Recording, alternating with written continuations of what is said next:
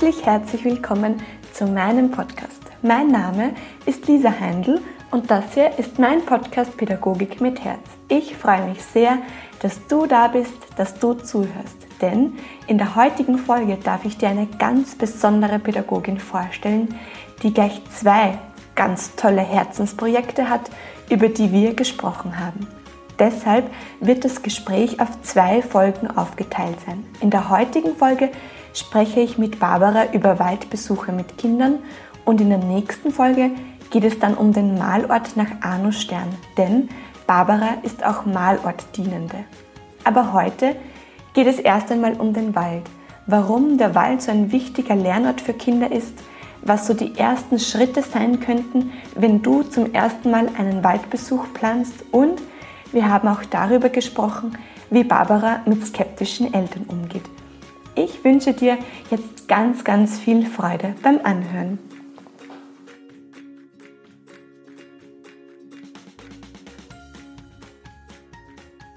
Liebe Barbara, ich darf dich ganz, ganz herzlich bei mir im Podcast Pädagogik mit Herz begrüßen. Es freut mich wahnsinnig, dass du dir die Zeit nimmst, um heute deine Erfahrungen und dein Wissen mit uns zu teilen.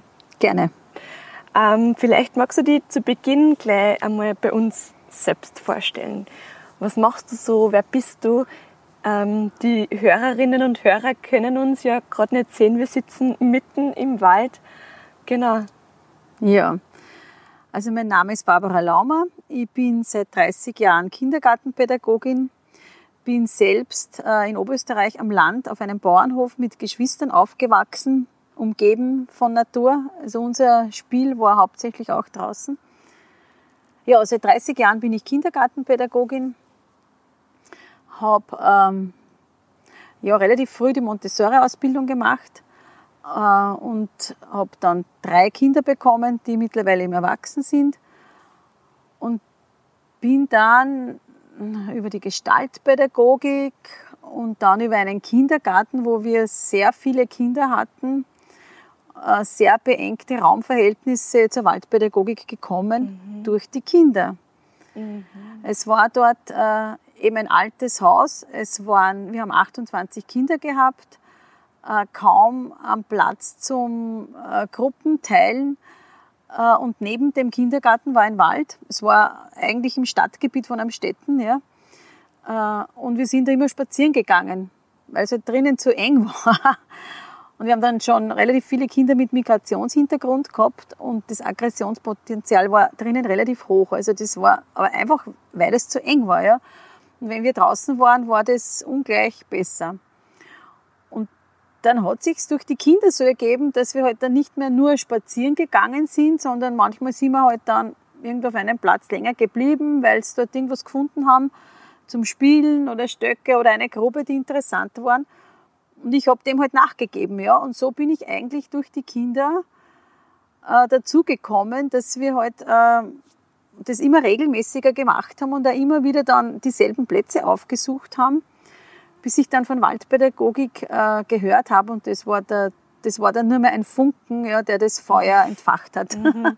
Das war 2003, 2004, also im Herbst 2003 haben wir begonnen rauszugehen und im Jänner 2004 habe ich dann wirklich auch begonnen, ähm, das als Waldpädagogik zu führen. Ja. Und von da an ging es los? Von da an ging es dann wirklich los.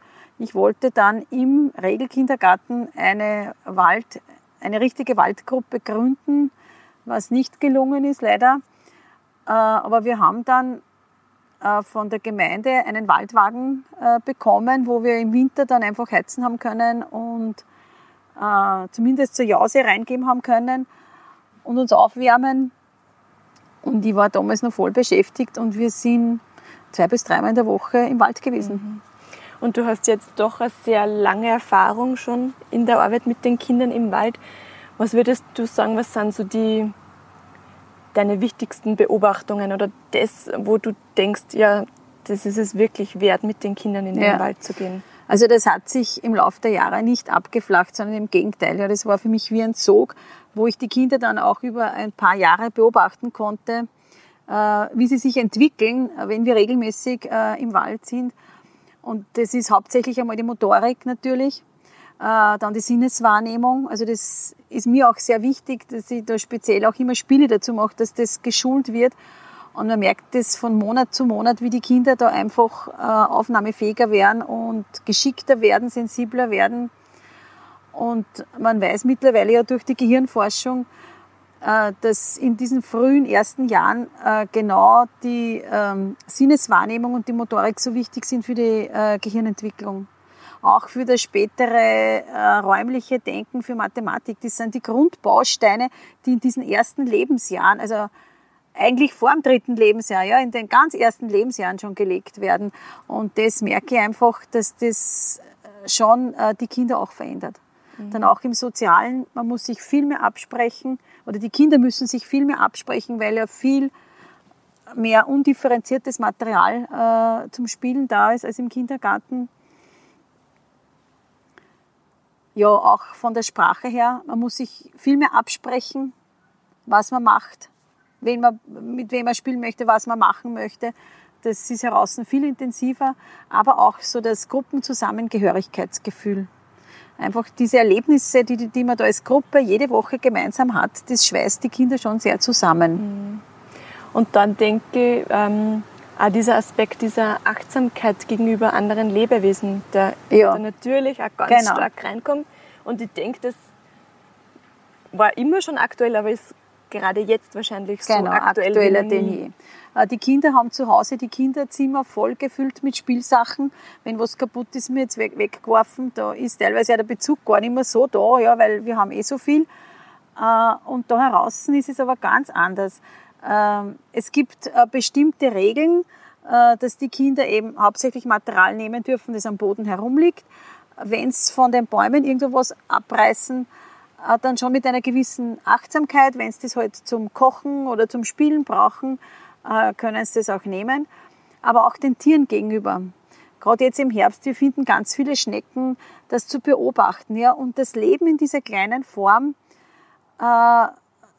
so intensiv wahrzunehmen, wirklich face to face und nicht, äh, also ganz analog und nicht von einem Computer oder irgendwo, sondern wirklich dieses Leben zu spüren in den kleinsten Lebewesen, in den Käfern, ja, wo Kinder dann fünf, zehn Minuten oder länger bei einem Tier sitzen und das beobachten und was die machen und auch ohne dass ich jetzt ihnen das vermittle, ja, sondern äh, direkt vom, von den Tieren, von den Pflanzen diese Wertschätzung bekommen.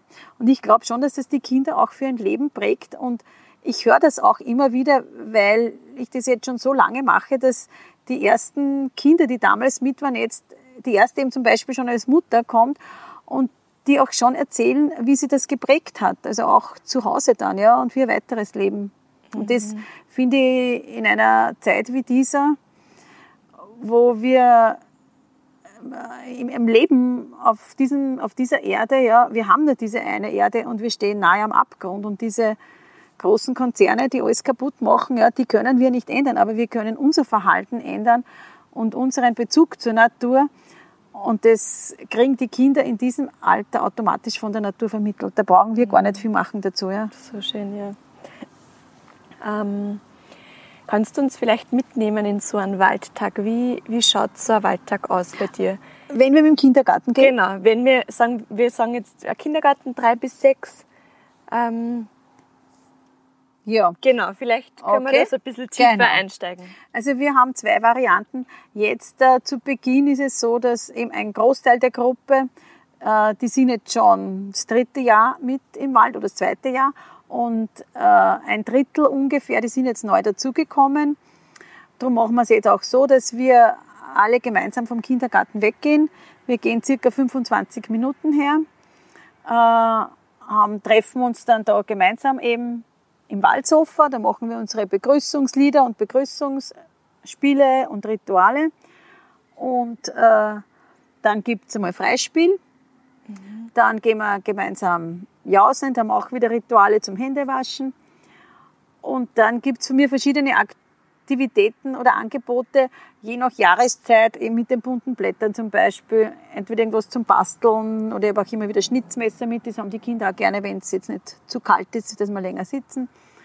Oder eben die bunten Blätter dann ähm, für verschiedene Spiele mit dem Laub. Ja, einfach verschiedenste Sachen oder Spuren suchen im Winter oder im Frühling finden wir immer wieder Vogeleier, wo ich dann einfach verschiedene Karten mit habe mit verschiedenen Vogeleiern und die Vögel, die draus schlüpfen. Das interessiert die, interessiert die Kinder auch immer sehr. Und es ist immer zu kurz, ja. Also es ist immer, dass die Kinder dann sagen, oh, wir müssen schon so wieder zurückgehen. Und wir sind halt dann zum Mittag, äh, zum, bis zum Mittagessen sind wir wieder zurück oder mhm. zur Abholsituation wieder im Kindergarten zurück. Was ist ein Waldsofa? Das Waldsofa, auf dem sitzen wir jetzt gerade, das sind einfach aufgeschichtete Äste in Kreisform, ähm, wo wir ein bisschen einen erhöhten Platz zum Sitzen haben. Da haben die Kinder dann Sitzunterlagen dazu.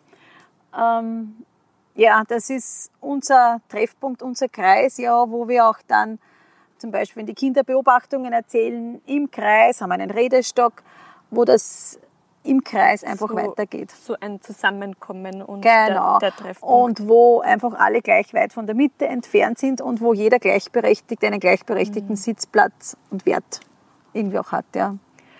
Ähm. Ja, und die zweite Form wollte ich noch erzählen, mhm. das machen wir dann meistens ab dem Frühling, wenn es dann schon besser läuft, äh, dass ich in der Früh schon herkomme und das ist mit den Eltern aber abgesprochen und vorbereitet, wer kommt. Also bis zu zwölf Kinder können in der Früh dann direkt herkommen und die Betreuerin geht dann mit einer Mutter oder je nachdem, in manchen Jahren haben wir Stützkraft gehabt, äh, mit der dann um halb neun kommt, geht die dann äh, weg, kommt die dann mit den restlichen Kindern her. Und dann hat zumindest ein Teil der Kinder eine Stunde länger da im Wald. Mhm. Ähm, hat es in deiner Zeit da immer wieder so ähm, Eltern gegeben, die da dem eher skeptisch gegenüber ja. waren? Und wie bist du mit dem umgegangen? Also das Wichtigste ist sowieso die Elternarbeit. Das war von Anfang an, 2004, wie ich bekommen, begonnen habe. Äh, und es waren immer wieder Eltern, die total begeistert waren, die sofort aufgesprungen sind. Damals war es ja so, dass viele Waldpädagogik den Begriff noch nicht gekannt haben. Die haben sich da noch gar nichts vorstellen können. Die haben geglaubt, das ist Waldorfpädagogik. Mhm. Und das war einfach einmal spannend zu klären, dass, was Waldpädagogik ist, was ich da mache. Was sich natürlich auch bei mir weiterentwickelt hat. Ja, das mache ich heute auch, teilweise anders als noch vor zehn Jahren. Äh, ja. Und andere waren dann Eltern, die skeptisch waren und war auch jetzt wieder eine Mutter, eine syrische Frau, wo das Kind zwar in Österreich geboren ist, aber die hat sich darunter überhaupt nichts vorstellen können und die hat halt gemeint, nein, das ist ihr zu gefährlich und das Kind darf nicht mitgehen. Und ich habe dann gesagt, sie soll einmal mitkommen. Und die war vor zwei Wochen, zwei Wochen das erste Mal mit. Und die war dann so überrascht und sie hat dann, sie, es war irgendwie lustig, weil sie hat so viel lachen müssen und hat gesagt, nein, dass es so etwas in Österreich gibt, das hat sie nicht geglaubt, sowas hat sie überhaupt noch nie gesehen. Äh, und die war dann total begeistert. Sie hat geglaubt, wir laufen da einfach wild durch den Wald und hat Angst gehabt, dass sich das Kind verletzt. Und wie sie dann mit war und gesehen hat, wie strukturiert das da ist, ja, dass das einfach auch strukturierten Ablauf hat und räumlich so strukturiert ist, dann war sie total begeistert. Und das Kind hat ähm, dann zum Mittag, äh, als wir dann gegangen sind, hat sie die am Boden gesetzt und hat so geweint und geschrien. Und wir haben geglaubt, ja, die Mutter war nämlich schon und ist schon früher gegangen. Ähm, das war, weil die Mutter weg ist oder wir konnten uns das selber nicht erklären und sie hat uns, sie kann auch nicht so gut Deutsch, sie hat es uns auch nicht sagen können.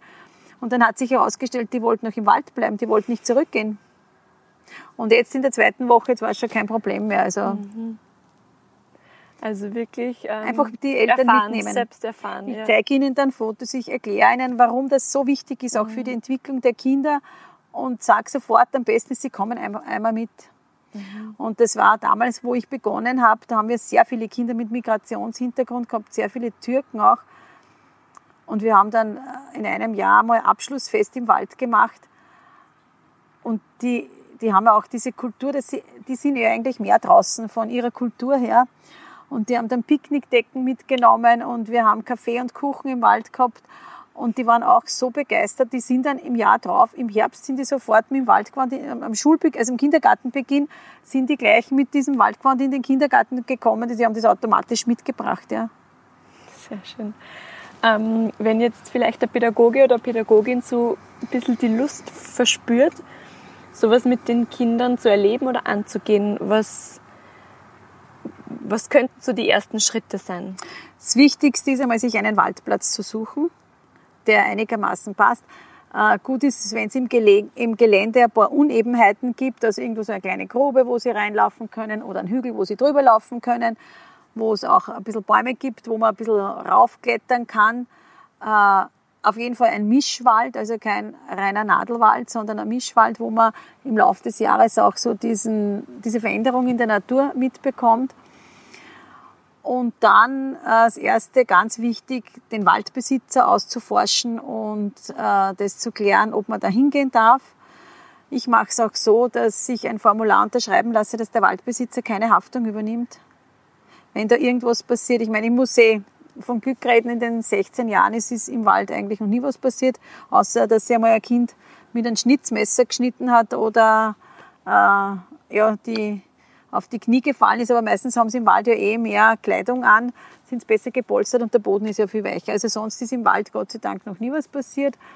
Die gröberen Unfälle waren immer im Kindergarten und nicht im Wald. Sehr spannend. Ja, also die, diese Besitzverhältnisse. Ich komme auch mit anderen Gruppen her. Ich zahle der Waldbesitzerin auch eine Entschädigung, einfach als Anerkennung, ähm, wie sehr ich das schätze, dass sie mich da arbeiten lässt im Wald. Ja, sie mhm. unterstützt mich da auch sehr. Das Zweite ist dann, ähm, sich den Platz ein bisschen zu strukturieren. Wo habe ich einen Platz? Ebenso wie das Waldshof ist einfach das Um und Auf, ja, das braucht man, ja.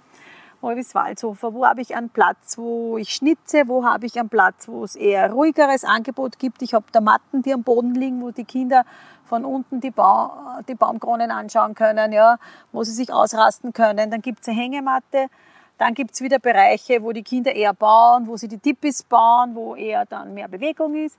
Dass man das alles ein bisschen strukturiert und sich vorher schon überlegt. Manches entwickelt sich vielleicht auch dann mit den Kindern. Und dann Elternarbeit. Also am besten ist, aber ich, ich nehme mal an, ja, Voraussetzung, dass man sich einmal Waldkindergärten anschaut. Wie schaut das dort aus? Wie machen die das?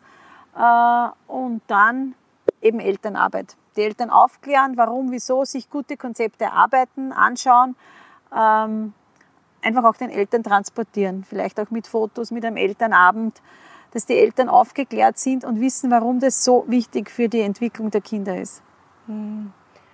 Und die Eltern mitnehmen. Also wirklich bei uns, wir haben es auch jetzt wieder so, jede Woche darf ein anderer Elternteil oder Großelternteil uns begleiten. Wir brauchen es als Begleitung bei 24 Kindern. Äh, und für die Familien ist es immer ganz spannend auch zu sehen, wie läuft es am Vormittag ab. Mhm. Ähm, was waren vielleicht so deine größten Sorgen vor, dein, vor die ersten Waldbesuche, die sie dann plötzlich eh in Luft aufgelöst haben? Was das kann ich so jetzt gar nicht sagen, weil sich das anders entwickelt hat, weil wir mhm. ja sowieso spazieren waren im Wald. Wir sind ja sowieso immer spazieren gegangen. Wir sind ja dann immer wieder länger dort geblieben also, also habe so jetzt die Sorge nicht gehabt, das ist passiert. so gewachsen mit mhm. den Kindern, dass da jetzt ich bin auch mitgewachsen mit den Kindern, ja. Also, mhm. aber das ist vielleicht auch ganz anders. wichtig, so das eigene Wachstum auch zuzulassen. Und, genau. Und du hast vorher schon von Struktur gesprochen, aber trotzdem auch sie selbst den Raum zu geben, dass, dass, dass man selbst erwachsen darf mit den Kindern. Genau. Und es ist ja auch so im Kindergarten, ich bin ja einige Tage in der Woche auch im Kindergarten. Ich merke da den Vergleich, da plane ich halt eher einen Vormittag und da kommen jetzt von außen nicht so viele äh, ungeplante Ereignisse dazu wie in der Natur heraus. Weil da gibt's Tiere, die kann ich nicht planen, wie und wann die kommen oder was die Kinder beobachten. Ja. Äh, da bin ich einfach viel mehr eher auf einer Ebene wie die Kinder als im Kindergarten. Im Kindergarten gebe ich doch einfach mehr vor. Auch wenn man vom situationsorientierten Ansatz ausgeht, ist es doch heraus noch einmal anders. Ja. Mhm. Das, ist, das ist eine sehr schöne Beobachtung. Dass und das ist auch so ja. wertvoll, weil mich die mhm. Kinder anders erleben heraus. Ja. Weil klar gebe ich die Regeln vor und es gibt ganz klare Regeln. Ja. Und ähm, ja, zum Beispiel auch, dass man niemand mit Stöcken schlagen darf, dass man eben das Material vom Boden nimmt, dass man keine Tiere töten darf. Und das machen die Kinder aber auch normalerweise nicht. Ja, mhm. ähm, ja und, und diese Strukturen, auch diese zeitlichen Strukturen, diese Abläufe, das ist so wichtig, dass das so ungefähr immer wieder gleich ist, weil es den Kindern Sicherheit gibt. Ja? aber das kennt Kindern. man ja aus dem Kindergarten genauso. Also ja, aber da wechselt aber man dann doch viel mehr und da ist äh, in den Räumen und äh, je nachdem, wann man den Bewegungsraum hat, ja, und äh, es ist da viel flexibler als, als im Wald ist dann doch der Ablauf selber, die Struktur selber ist, ist sag ich jetzt einmal, ein bisschen fixer. Aber das dazwischen ist dann natürlich wieder viel variabler. Ja? Mhm. Und diese Strukturen sind so wichtig für die Sicherheit der Kinder, also für die emotionale Sicherheit. Mhm. Weil Kinder einfach oft schon so ähm, überfordert sind und überreizt sind, dass sie sich einfach in ihrer Welt oft ganz schlecht zurechtfinden. Und das ist so wichtig, einfach diese Reduktion da, diese Reduktion an Reizen. Und doch ist so viel da, ja. Und dass sie lernen, einfach runterzukommen und diese natürlichen, ja, die Farben, die Geräusche, die, das Leben in der Natur einfach anders wahrzunehmen. Und das geht, je jünger die Kinder sind, desto schneller geht es. Und was da bei diesen jungen Kindern auch ähm, sehr gut zu beobachten ist, ähm, und das war für mich auch irgendwie spannend, ja. Ich habe dann eben 2004 mit den Kindergartenkindern begonnen und ich glaube ungefähr so drei Jahre später äh, eine Spielgruppe für eine Eltern-Kind-Spielgruppe für ein- bis dreijährige Kinder. Mm, so. Und ganz spannend war für mich da dann äh, zu beobachten, dass dieses Urspiel, ja, das in jedem Menschen angelegt ist, das braucht man keinem Kind zu lernen. Das ist so wie dieses Urvertrauen oder die Urliebe. Mit dem kommt jede, jeder Mensch auf die Welt. Und dieses Urspiel ist ihm angelegt und das wird, je älter die Kinder sind, durch die vielen Reize und Computerspiele und auch Spielsachen, sie sind teilweise so manipuliert schon. Ja? Und je jünger die Kinder sind, ähm, desto mehr ist es vorhanden. Ja? Und wenn man ein einjähriges oder ein zehn Monate altes Kind am Boden setzt, macht jedes Kind gleich. Die finden sicher an Stock oder an Zapfen, ja, äh, experimentieren damit und, und fangen an, äh, im Laub äh, oder am Boden damit äh, zu fahren. Und dieses Urspiel mit diesen Urschöpfungsmaterialien, ja, das ist eben, je jünger die Kinder sind, desto schneller leben sie das da aus. Ja. Und das ist ganz spannend zu beobachten. Und das ist natürlich auch ein Ziel, dass die Kinder, die älteren Kinder dann wieder in dieses Spiel reinkommen. Weil das vor allem durch die Gehirnentwicklung bedingt auch so bis zum siebten Lebensjahr hauptsächlich stattfindet. Und dann ist aber irgendwie so ein, ein, ein Schnitt, ja, ähm, wo sie dann immer so reinkommen. Das hängt ja mit der Gehirnentwicklung zusammen. Äh, und der Herr Hettich, ja, mein Naturpädagogiklehrer, der diesen Begriff auch so geprägt hat, das Urspiel, äh, der hat auch immer gesagt, äh, das ist eine dieser fünf ähm, Lebenssäulen, mit denen der Mensch auf die Welt kommt. Und die sind notwendig. Und das heißt, wenn eine dieser Säulen nicht ausgelebt werden kann, dann entsteht Not. Und wenn wir uns die Kinder anschauen, die wir teilweise in den Kindergärten haben oder die ganzen Defizite und Probleme, auch dann in der Schule, dann sind das eigentlich Notsignale äh, von Defiziten, dass da irgendwo viel früher schon etwas gefehlt hat. Und ich glaube schon sehr, dass das einfach auch, auch das, das Leben der Kinder in der Natur ist, ja, dass sie da, dass das notwendig ist, ja. Sehr, sehr schön, ja. Und, und auch als Pädagoge oder als Pädagogin sich immer wieder vorzuhalten, das ist Lernen, das Spiel ist Lernen und das wird ja, einfach Spielen ist das Lernen des Kindes. Raum und genau. Zeit geben. Ja. Und die Natur ist dann natürlich der beste, der beste Motivator mhm. und auch, äh, also alles, was wir da an Materialien haben, es ist so unglaublich. Wir haben nicht einmal Schaufeln mit, ja. Ich habe ein paar alte Kochtöpfe, die die Kinder heute halt dann nehmen, wenn sie äh, Kochen spielen, ja. Aber das ist so ziemlich das Einzige, was wir so an, an Fremdmaterialien mit hereinbringen. Alles andere wird aus Naturmaterial gemacht. Oder sie arbeiten nicht mit den Händen, sie graben mit den Händen in der Erde, ja. Mhm. Aber sie brauchen es nicht, ja. Und ähm, es gibt so einen schönen, irgendwo in einem Roman von Dostoevsky kommt es vor, wo er auf seine Kindheit zurückblickt und erzählt, er kann sich nicht erinnern an seine frühe Kindheit, dass er so bewusst erinnern, dass er in der Natur war. Aber aus den Erzählungen seiner Mutter, er weiß es, er war ganz viel in der Natur, er war ganz viel draußen. Und er erklärt sich das so, dass er eins war mit der Natur. Er hat die Natur nicht äh, als Außen wahrgenommen, weil er so verschmolzen war mit ihr, dass das einfach eins war. Hm, sehr schön, ja. Und ich glaube, das müssen wir einfach unseren Kindern gerade heute ermöglichen, äh, dass sie zumindest stundenweise äh, das erleben können. Mhm. Und da ist ja die Regelmäßigkeit ganz wichtig. Das ist zu wenig einmal im Monat. Ja. Das ist wirklich wichtig, mindestens einmal in der Woche, dass sie da ein paar Stunden heraus haben. Von den gesundheitlichen Aspekten ganz abgesehen. Das weiß man eh jetzt durch das Waldbaden. Die Luft, ähm, vor allem die Nadelbäume, ähm, diese Phenole, die da in, in der Luft schweben, dass die für das, ganz, für das ganze Gesundheitssystem im Menschen, ja, dass die da ganz, ganz wichtig sind und ganz viel Vorsorge auch bedeuten für viele ah, So aktuell wie noch nie. So aktuell wie noch nie, genau. genau. Ja. Ja, Barbara, ähm, das war das erste Herzensthema, das erste Herzensprojekt von dir. Mhm. Wir fahren ja dann weiter. Genau. Es und gibt immer da im Wald jetzt noch eben diese Eltern-Kind-Spielgruppe. Dann habe ich noch eine Spielgruppe, die ich aus Zeitmangel jetzt nur einmal im Monat mache. Die habe ich früher jede Woche gemacht mit fünf bis äh, zehnjährigen Kindern. Das sind die Waldfüchse. In den Ferien gibt es dann auch immer Wald, äh, Waldspiele mit, ja, sag jetzt mal, auch so fünf bis zwölf, 14-jährigen Kindern. Dann habe ich auch Schulklassen, die also einmalig kommen. Aber besser als nichts ist es ist mhm. allemal, ja. Mhm. Oder wir haben auch schon am Schulschluss dann mit, mit Schulklassen haben ein Buchstabenfest im Wald gefeiert, verschiedene Sachen. Also da stelle ich mich dann immer auf die Themen ein, die von der Schule kommen, die es gern hätten, ja. Oder eben dann auch ältere Gruppen.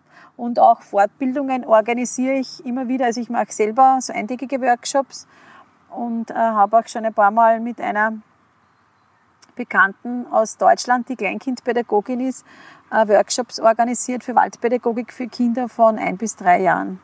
Wo findet man die oder wie? wie? Über mich. Mhm. Ich Über mich. dann verlinken. Genau. genau dann ja. Das also das ist sehr viel Arbeit zu organisieren.